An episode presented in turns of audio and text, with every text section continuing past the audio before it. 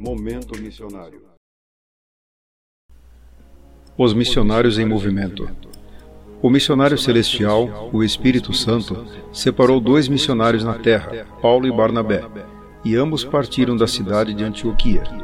Começaram a primeira viagem missionária entre 46 e 48 depois de Cristo, pela ilha de Chipre e logo entraram no continente, passando por Perge e Panfilha, seguindo imediatamente para Antioquia da Psídia, cidade onde Paulo e Barnabé começaram a pregar o evangelho de Cristo numa sinagoga. Atos 13, 14.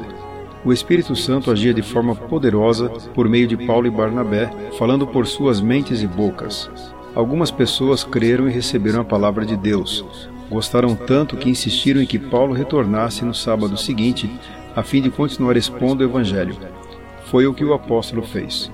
A quantidade de pessoas presentes aumentou consideravelmente e esse fato causou inveja e alvoroço nos judeus, que deflagraram forte perseguição a Paulo e Barnabé, a ponto de os expulsarem da cidade. Atos capítulo 13, versos 42 a 46.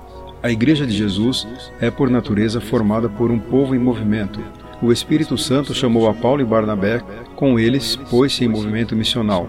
O mesmo Espírito, por ser Deus onipresente, ficou em Antioquia a movimentar os membros nativos da igreja para pregarem às pessoas dos bairros da cidade. A teimosia de algumas igrejas cristãs nos nossos dias de ficarem paradas durante anos, voltadas para si mesmas, desfrutando egoisticamente da salvação que por graça receberam, sem compartilhar o Evangelho com os não salvos, chega a ser grave afronta ao Espírito Santo posto que a Bíblia Sagrada admoesta os santos a não resistirem a ele. Que tal esta igreja voltar a ser sensível aos movimentos do missionário do céu?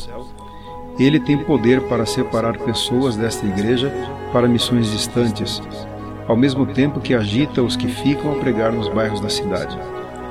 É bem melhor fazer a vontade de Deus, ainda que com perseguições, como Paulo e Barnabé, do que estar em vida tranquila em desobediência ao Senhor e de forma incoerente ao Evangelho que conhecemos.